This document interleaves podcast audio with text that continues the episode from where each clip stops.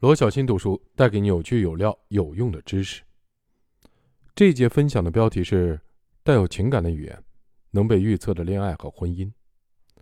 美国华盛顿大学心理学教授、西雅图人际关系研究所所长约翰·戈特曼，从事婚姻家庭的研究长达四十年，是婚姻家庭研究领域的顶尖的专家，被评为美国最有影响力的心理治疗大师，被媒体公认为婚姻教皇。从二十世纪的七十年代至今，戈德曼只做了一件事，即建立爱情实验室。正是这个实验室里，戈德曼和他的合作者一起研究了三千个美国家庭、七百多对夫妻或恋人，发布了多份重量级的婚姻家庭关系研究报告，拯救了数万个陷入危机危机的家庭。戈德曼还与牛津大学教授詹姆斯·莫里合作，开发构建了著名的夫妻关系公式。揭开了爱情的秘密。经过长时间严谨细致的思考，戈德曼和莫里一致认为，在爱情和婚姻当中，起决定性作用的是关系，也就是恋人关系或者夫妻关系。那该如何衡量关系呢？有没有什么客观的指标能够说明两个人的关系是好还是坏，是亲密还是疏远呢？他们发现了一个非常重要的指标，那就是沟通。这个指标包含三个具体的指标。恋人或夫妻沟通的频率，恋人或夫妻沟通的内容，以及恋人或夫妻沟通的情绪。有了这三个具体的指标，就可以客观的进行观察了。戈德曼和莫里还进一步的细化这三个具体的指标，特别是沟通内容。他们进一步的将其确定为词义、词性与词频，并把词义和词性用具体的数字来指代，这样就能量化统计沟通内容了。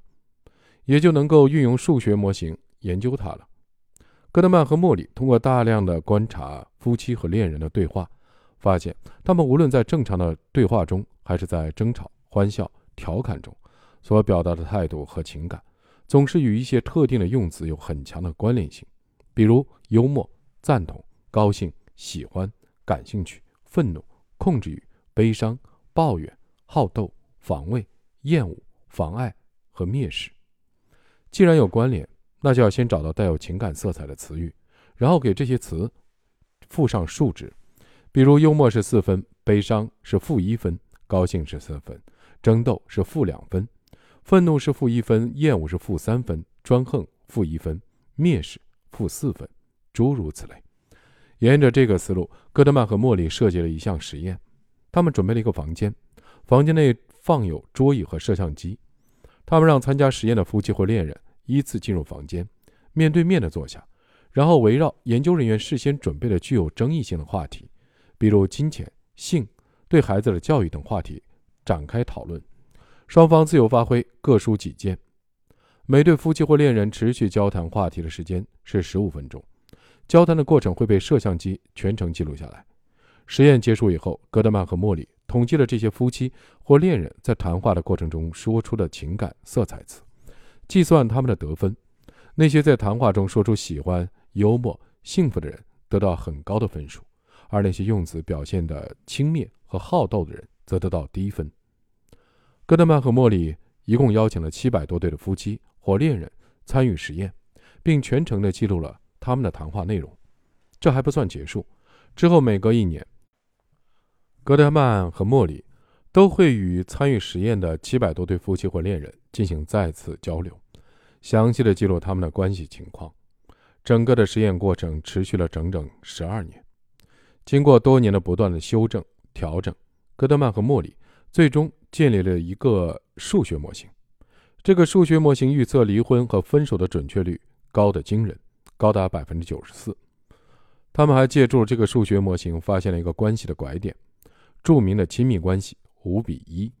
即如果夫妻双方在日常的交谈中使用了正面词语和负面的词语的分值的比例低于五比一，那么这段婚姻就要出问题了。到这里，戈德曼和莫里发现了爱情中最关键的因素，那就是带有情感的评价性语言。后来，美国著名心理学家罗伯特·斯滕伯格在前人研究的基础上，提出了著名的爱情三角理论，认为爱情中包括三个元素。激情、亲密和承诺，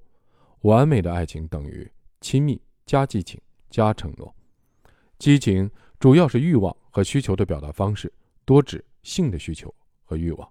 亲密指的是爱情关系中那些促使双方亲近、志同道合、不分彼此的感情，